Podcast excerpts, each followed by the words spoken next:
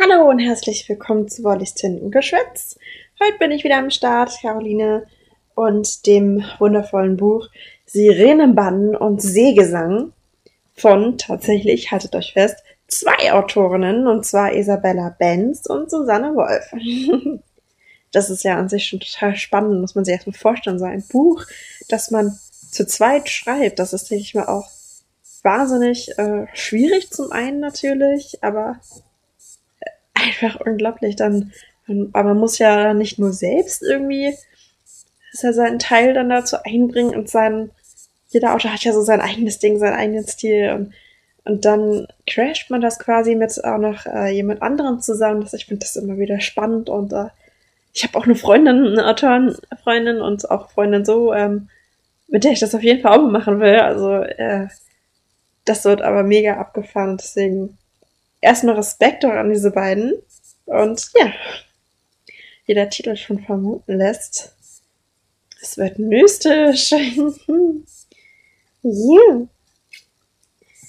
Und da stelle ich euch auch gleich mal den Klappentext vor.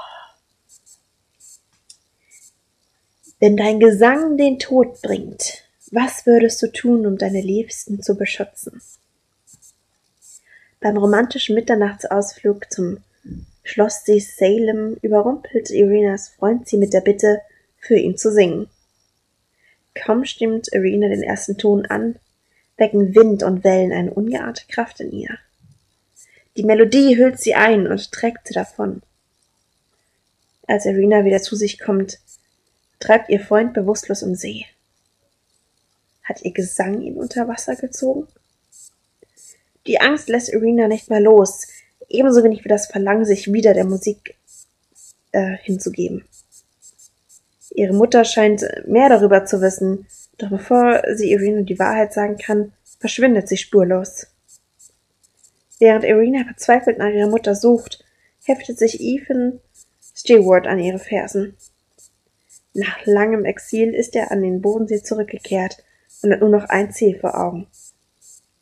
Er muss die Kräfte zurückerobern, die Irinas Mutter ihm einst gestohlen hat, ehe seine Vergangenheit ihn einholt.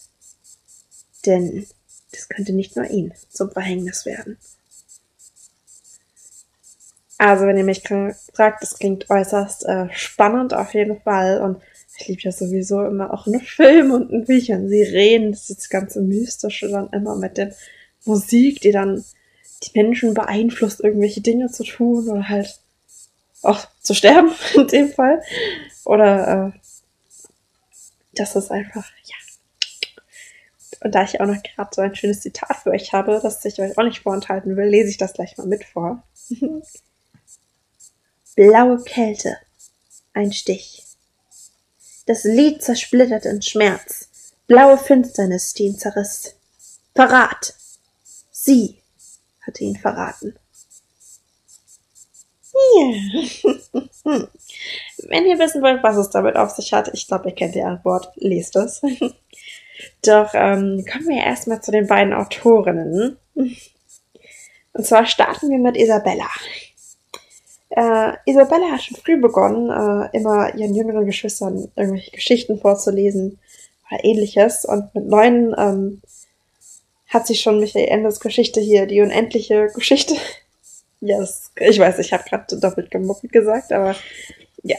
Und zwar also diese unendliche Geschichte und Herr der Ringe und danach hat sie halt direkt beschlossen, sie muss selbst Fantasy-Geschichten schreiben und äh, ja, hat sie die Liebe quasi gepackt mit diesen Büchern und ähm, kann ich auch voll verstehen. Das sind äh, wundervolle Bücher, ähm, besonders die von Michael Ende und wie ich finde, da schlägt das Fantasy-Herz doch höher. äh, ansonsten ist Isabella tatsächlich mit äh, zahlreichen Sittichen aufgewachsen und äh, besitzt mittlerweile selbst zwei Nymphensittiche.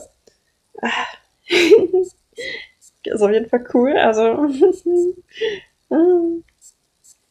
ihr Studium hat Isabella nach ähm, Tübingen, wahrscheinlich sollte das Thüringen heißen, ich bin mir gerade nicht sicher. Entschuldigt. Ähm, Berlin und auch Rom geführt. Und äh, auch am Bodensee, wir haben ihn ja schon eben kennengelernt, also im Klappentext meine ich, ähm, war sie schon häufiger. Ähm, aber an den anderen Orten, an denen der Roman auch so spielt, also da war sie dann zwar auch, aber erst dann zu Recherchezwecken. ja, interessant auf jeden Fall, also auch, auch mega cool, dass äh, sie dann noch die Orte gereist ist, die ja auch im Roman spielen. Dass ich finde, ich finde, das macht das meinst noch authentischer quasi. Also wenn man wirklich dort war und richtig beschreiben kann, wie es da aussieht und ähm, das ist, wie gesagt, äh, macht das Ganze noch lebendiger gefühlt, wenn, wenn die Autorin dann auch da war und äh, das quasi äh, noch mehr erzählen kann, wie es da auch aussieht. Das hat schon was. Ja. Aber kommen wir zu Susanne. auch für sie war ähm, Michael Enders unendliche Geschichte das äh, Eingangstor zur Fantasy-Welt und ja, wie schon vorhin, es ist einfach, man liest es und ja, man kann gar nicht anders als es zu lieben und ähm, das ist, das ist wirklich schön, dass es solche Bücher gibt, die einen dann auch so bewegen können und ähm, dann auch Dinge in Gang setzen, an die man vielleicht vorher gar nicht gedacht hat. Und äh, das ist einfach dieses Coole und ähm, was Michael Ende auf jeden Fall ähm, auch tut mit seinen Geschichten. Und das ist, ja. ähm, die Idee, allerdings selbst Geschichten zu schreiben, hat sie von einer Klassenkameradin. ähm, studiert hat sie in Konstanz und äh, seitdem ist sie ist diese Bodenseeregion quasi ihre zweite Herzensheimat, wie sie selbst sagt. Und oh, das klingt schon so schön. Sie fühlte sich halt einfach schon immer sehr ähm, zum Wasser hingezogen und äh, lebt auch diese Leidenschaft vor, also Schwimmen, Tauchen, Segeln. ja, auf dem Bodensee auch. Ähm, das ist alles ihr Ding und oh, das ist schön. Kann ich voll nachempfinden. Also, ja.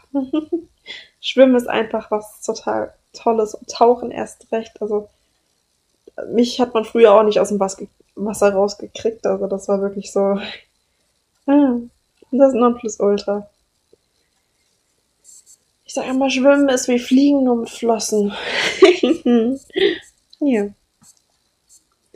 Ähm, Allerdings, bevor Susanne sich äh, quasi für das Autorinnen-Dasein entschied, war sie tatsächlich Sängerin in einer Band. Also das ist auch richtig cool. Und ich denke mal, ihr seht die Zusammenhänge. Also Gesang, die Leidenschaft fürs Meer. Also ich schätze, da sind doch einige Dinge eingeflossen und sind der Grund für diese Entstehung der Geschichte und vor allen Dingen diese Bodenseeliebe, die ja auch beide irgendwie haben. Das ist wirklich ist schon cool, wenn man dann so zueinander auch äh, dann irgendwie findet und dann diese Gemeinsamkeiten hat und dann dieses Buch quasi dann äh, mit darüber schreibt, quasi so, also nicht darüber direkt, aber so Dinge mit da verbindet, das ist schon cool. äh, ja. Ich habe noch ein paar Fun Facts zum Roman für euch. ähm, auf dem Cover seht ihr nämlich einen richtig coolen Stein ja, ich weiß, der Satz klingt jetzt ganz und gar nicht cool, aber ähm, nee, der sieht einfach umwerfend schön aus. Ich, ich liebe Steine. Besonders irgendwelche, also diese Edelsteine, Halbedelsteine, oh, damit, da bin ich wie so ein Drache. Die kann ich in, in Kisten, in Säckchen, die kann ich dermaßen hamstern. Das ist wirklich. nee, jedenfalls auf dem Cover der Stein sieht auch mega schön, mega mystisch aus. Und der gehört tatsächlich ähm, der Susanne. also wirklich ihr eigen, ne? Das ist auch richtig cool. Also. Ach. naja. Ähm, zur Protagonistin Irina. Äh, ursprünglich sollte sie ein It-Girl aus Hamburg sein. Aber dann wanderte die Story halt doch zu Bodensee und erhielt statt Paparazzi gefährlichere Zeitgenossen. Und welche diese gefährlichen Zeitgenossen sind, erfahrt ihr natürlich, wenn ihr es lest.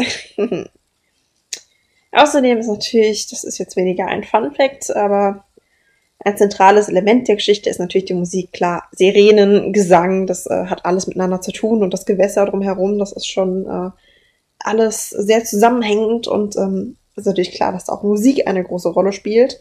Deswegen, ja. Außerdem spielen Familie und Freundschaft äh, in diesem Roman halt auch eine wichtige Rolle und Liebe ist halt etwas nebensächlich, aber ich finde, das äh, tut solchen, sag ich jetzt mal, auch sehr mystischen Geschichten mit diesen ganzen, ähm, dem Wasser, dem Singen, ich finde, das hat schon so eine Liebe an sich zu diesen anderen Dingen und äh, eine andere Leidenschaft, die da nochmal äh, verkörpert wird. Und das äh, quasi ist ja da das, was auch diesen Roman dann, denke ich mal, da auch auszeichnet, besonders diese Liebe zum Gesang und ähm, die sie dann entwickelt und diese Anziehung. Ja. Außerdem natürlich, also wer griechische Mythologie mag, ist mit diesem Buch gut dran. Also ja, da könnt ihr euch schon mal drauf freuen, kann ich nur sagen. Und ich habe noch eine ganz tolle Überraschung für euch. Und zwar werde nicht diesmal ich die Leseprobe lesen, tatsächlich, sondern das äh, wollten die Autorinnen gerne mal selbst probieren und ähm, haben mir eine Audio aufgenommen, die ich euch jetzt äh, vorspielen werde, wo sie selbst ihre Leseprobe einsprechen sozusagen. Und ja, ihr dürft gespannt sein. Ich hoffe, ich kriege das jetzt hier abgespielt. das ist das nächste. Oh, okay. Ein Sekündchen. Und lasst euch verzaubern. Celine, hauchte er so leise, dass der gegen die Scheiben prasselnde Regen ihn beinahe übertönte. Du hier? Noch dazu allein? Wie dumm von dir. Er hob die Hand, in der jetzt der Schlüssel aus seiner Jackentasche glänzte. Bevor sie auch nur einen Muskel rühren konnte, sprang Ethan wieder nach draußen, schlug die Tür zu und sperrte sie ein. Nein, Ethan, Ethan! Durch das gläserne Bullauge sah er, wie sie sich vom Drehstuhl abstieß, dass dieser umkippte. Celine warf sich gegen die Tür und hämmerte mit beiden Fäusten dagegen. Ethan, du musst mir zuhören. Ihre Augenwinkel glänzten feucht. Ihr Anblick versetzte ihm unvermittelt einen Stich. Verdammt, dass ihn dieses Theater nach all den Jahren immer noch berührte. Sein Mund verzog sich, als er das Gefühl hinunterschluckte. Spar dir deine Tränen und dein Gejammer. Was dich angeht, muss ich gar nichts mehr. Er ließ den Schlüssel in seiner Jackentasche verschwinden und wandte sich ab. Er würde ihr Boot nehmen und sie hier zurücklassen, so wie sie es damals mit ihm gemacht hatte.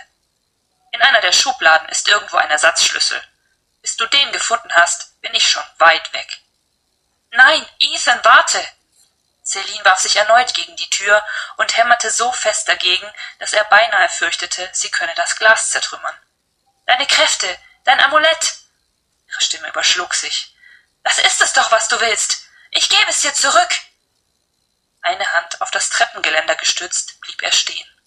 Seine Kiefermuskeln malten, als er den Kopf drehte und über die Schulter zu ihr zurücksah. Verflucht, warum ging er nicht einfach? Den Stein finde ich schon, solange du mir nicht im Weg bist. Heftig schüttelte sie den Kopf. Wenn du mich hier lässt, hast du keine Chance, ihn zu finden. Ethans Lider verengten sich zu Schlitzen. Schneller als ein Raubtier war er wieder an der Tür. Tu nicht so, als hättest du ihn bei dir. Bestimmt hast du ihn sofort einer dieser Mistratten gegeben, das stimmt nicht. Ich habe ihn nie aus der Hand gegeben. All die Jahre lang nicht. Das konnte nicht wahr sein. Ihren perfiden Plan hatte sie damals sicher nicht allein geschmiedet. Sie log, wollte wahrscheinlich nur Zeit gewinnen. Dennoch konnte er sich nicht abwenden. Zeig ihn mir.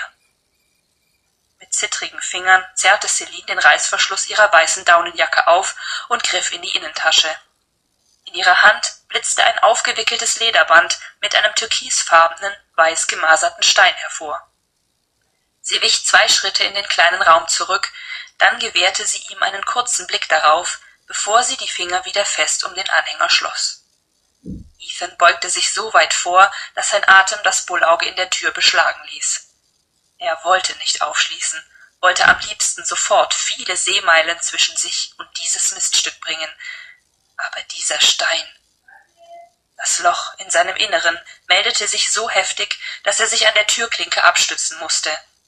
Mit einem Mal waren es nur noch wenige Schritte, die ihn von seinen verlorenen Kräften trennten. Nach all den Jahren. Endlich würde er wieder frei atmen können, den echten Duft des Windes schmecken, die wahre Stimme der See hören. Er drehte den Schlüssel und stieß die Tür so heftig auf, dass Celine zusammenzuckte. Ethan, du, was auch immer sie ihm zu sagen hatte, es war ihm egal. Er schoss vor, packte ihren Arm mit der einen Hand und das Lederband zwischen ihren Fingern mit der anderen. Ein kräftiger Ruck genügte, und der türkisblaue Larimar baumelte vor seinen Augen. Er presste ihn an seine Brust und spürte nichts. Kein Prickeln, kein Ziehen, nichts. Das hier war ein ganz gewöhnlicher Edelstein. Wie ein glühender Speer bohrte sich die Enttäuschung in seine Rippen. Diafol Mavre. Die Hitze in seinem Innern versenkte ihm fast die Zunge. Du bist mit Abstand das widerlichste Miststück von allen. Er stieß sie von sich. Sie stolperte über den am Boden liegenden Drehstuhl und stürzte. Wimmernd und mit weiten, wässrigen Augen starrte Celine erst Ethan an, dann den Stein, dann wieder ihn. Das Lodern in seinen Augen gefror augenblicklich. Hör auf mit deinen geheuchelten Tränen. Glaubst du wirklich, du könntest mir eine Fälschung andrehen? Eine Fälschung? Sie weitete die Augen sogar noch mehr. Ein dicker, glitzernder Tropfen rann über ihre Wange. Er hasste sie dafür, dass sie sich weiter an diese Maske klammerte. Noch mehr aber hasste er sich dafür, dass sie noch immer diese Wirkung auf ihn hatte. Verflucht, warum hatte sie ihm damals nicht gleich das Herz herausgerissen? Nie wieder würde er sich von diesem Blick einnehmen lassen. Also, wenn ich, also wenn ihr nicht gespannt seid wie ich, dann weiß ich auch nicht. Yeah. Ob der Stein wirklich eine Fälschung ist und was mit dem wirklichen Stein dann passiert ist.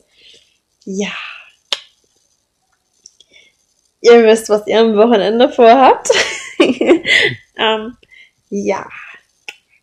Ein magischer Stein scheint da im Spiel zu sein. Und äh, ja, sonst wäre er, glaube ich, auch nicht auf dem Cover. Das macht ja auch irgendwie Sinn. Ähm, aber es weckt auf jeden Fall Fragen nach mehr und ähm, ja. Wie gesagt, Buch holen, lesen, schlau sein. Nein, Spaß. Ähm, also ja, also ich bin, ich bin sehr neugierig und äh, ja. Ich wünsche euch jedenfalls ein wundervolles Wochenende. Hoffe, euch hat, wie gesagt, die Leseprobe euch auch sehr gefallen wie mir und ich fand es auch mega cool, äh, wie die Autorin das vorgelesen hat. Also ich bin sehr begeistert. Also ich finde, sie hat sehr viel Talent und ähm, ja, ist schön auch mal mitzuzuhören. Quasi, ich habe das jetzt auch mitgehört und äh, ja, fand das sehr schön. Also wie gesagt, ich wünsche euch ein schönes Wochenende und wir hören uns.